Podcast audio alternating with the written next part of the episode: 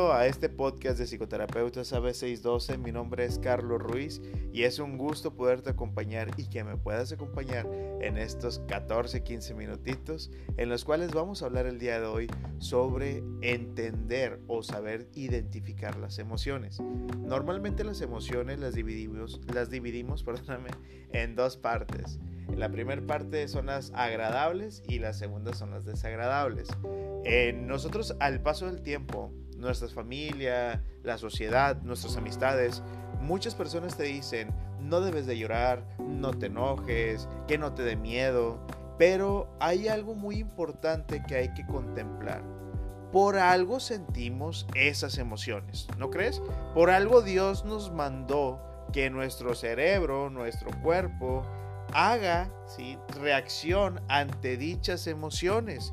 Sin esas emociones, ¿qué no tendríamos? ¿Qué pasaría si nunca estarías triste? ¿Qué pasaría si nunca fueras feliz? O, alegre, mejor dicho. ¿Qué pasaría si nunca te enojaras? Hoy vamos a identificar cómo funciona cada una de estas emociones y la manera en la que lo podemos utilizar en nuestro día a día. ¿Cómo es la tristeza? La tristeza es una de las emociones que más le sacamos la vuelta porque es un punto doloroso en nuestra vida, en nuestro día, en nuestro momento.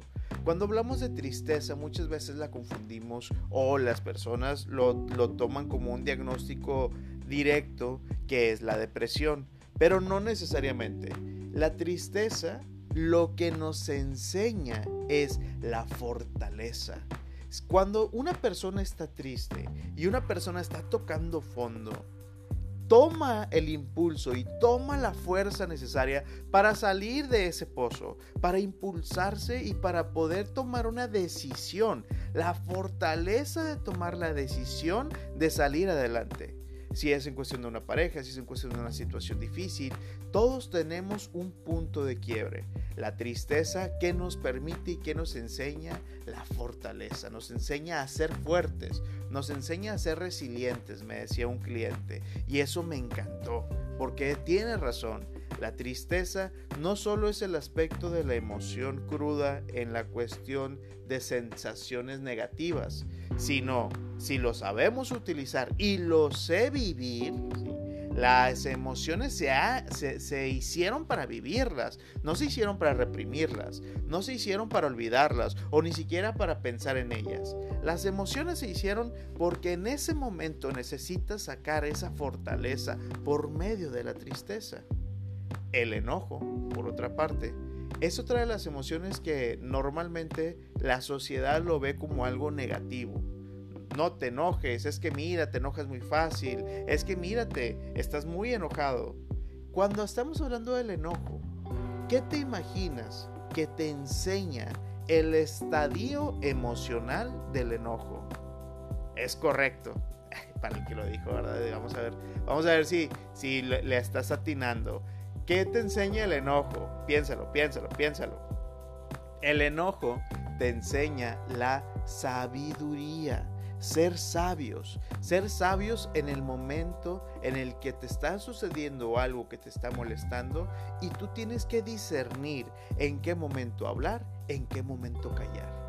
El hecho de que estés enojada, enojado, no significa que te la vas a pasar por la vida rayando a la madre significa que tienes que reflexionar del cómo, cuándo y por qué está pasando lo que está sucediendo.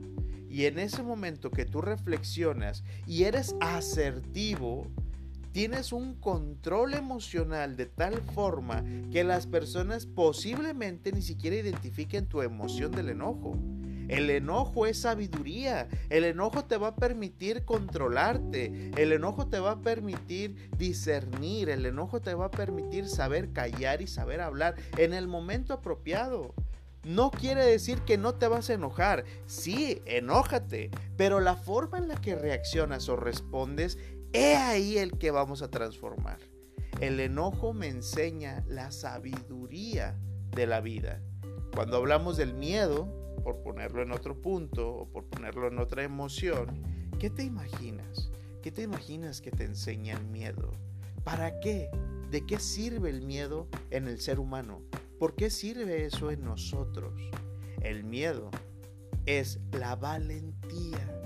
No existe valiente si no hay miedo. Es que ve todo lo que hiciste. No puede ser. Yo en ese momento me hubiera congelado. Yo no sé cómo pudiste hacer eso. Y por dentro todos, no, pues yo tampoco, yo tampoco sé cómo lo hice. O definitivamente tuve mucho miedo antes de lanzarme, antes de tomar esa decisión, antes de dar ese paso. El miedo lo que nos da es la valentía para poder afrontar la situación. Si tienes miedo es porque estás moviéndote de tu punto de confort. Si tienes miedo es porque estás saliendo de la cueva protectora. Si tienes miedo es porque en realidad necesitas tomar una decisión y no te quedes en la comodidad. Siempre hay que buscar la evolución y para hacer eso necesitamos ser valientes. El miedo lo que me enseña es la valentía. Y me voy a ir con la última emoción del día de hoy, que es la alegría. Todo el mundo, ah, no todo el mundo, la verdad, muchas personas, a lo mejor no, no generalizo, porque pues quién sabe con quién nos topemos, pero muchas personas piensan que la alegría es una emoción agradable. Todos buscamos ser alegres, todos buscamos la felicidad. Sin embargo, ponte a pensar, ¿qué te enseña la alegría? Lo bueno no es bueno, lo malo no es malo. Te acabas de dar cuenta de que tres emociones que se supone que son malas, no son malas porque nos enseñan a fortalecernos en nuestra vida. Y si lo bueno no es bueno, ¿qué pudiera ocurrir? Si yo tengo un éxtasis en cuestión de alegría, ¿qué pudiera pasar? Piénsalo, piensa qué te enseña la alegría porque la alegría lo que nos enseña es el autocontrol. ¿Qué es el autocontrol? Cuando una persona está muy alegre, toma decisiones por impulso. Así como el enojo, cuando no sabes controlar el enojo, no sabes eh, sentir el enojo, toma las cosas de una reacción impulsiva. La alegría es similar. Imagínate que tú te llega un mensajito de alguien confiable y te dice, te ganaste un millón de pesos y tú ya habías visto todo lo que querías comprar y todo lo que tenías en tu carrito de Amazon y tu carrito de Liverpool y, y, Palacio y la fregada, ¿no? Ya tienes todo tu carrito lleno para que pues en cualquier momento los puedas comprar, ¿no? Los separes en Shein, dice mi esposa, en, en Shein no te acabes, está genial para las mujeres. No, no he comprado para hombres, pero bueno. El, el, hecho de que ya tengas en tu carrito todo eso y te digan que te ganaste un millón de pesos, ¿sí? Ahí es en donde tú empiezas, oye, pues, y si lo compro, paso la tarjeta, mañana me dan el millón de pesos, pues está con ganas. Al cabo que me va a sobrar como 999 mil pesos, ¿no? Casi creo. Entonces, Aquí es en donde tú empiezas a tomar decisiones por alegre. Oye, ¿y por qué le dijiste que sí? Pues no sé, estaba contento, ¿no? Claro, que venga, yo le pago. No, hombre, compadre, no te preocupes, aquí está la lana. Y empiezas a tener una reacción impulsiva agradablemente, entre comillas, ¿no? Y empiezas a volar, empiezas a despegar los pesos, los, los pesos, los pies del piso y empiezas a flotar y estar en las nubes, estar en el aire, ¿sí? Pero ¿qué sucede si te dice, ¿sabes qué, compadre? ¿O sabes qué, chuchita?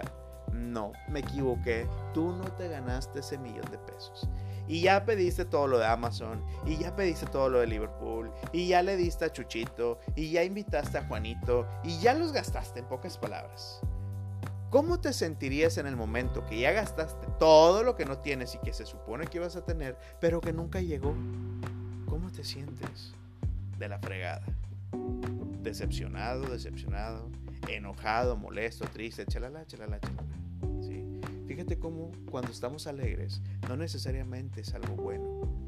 Tenemos que aprender al, el autocontrol.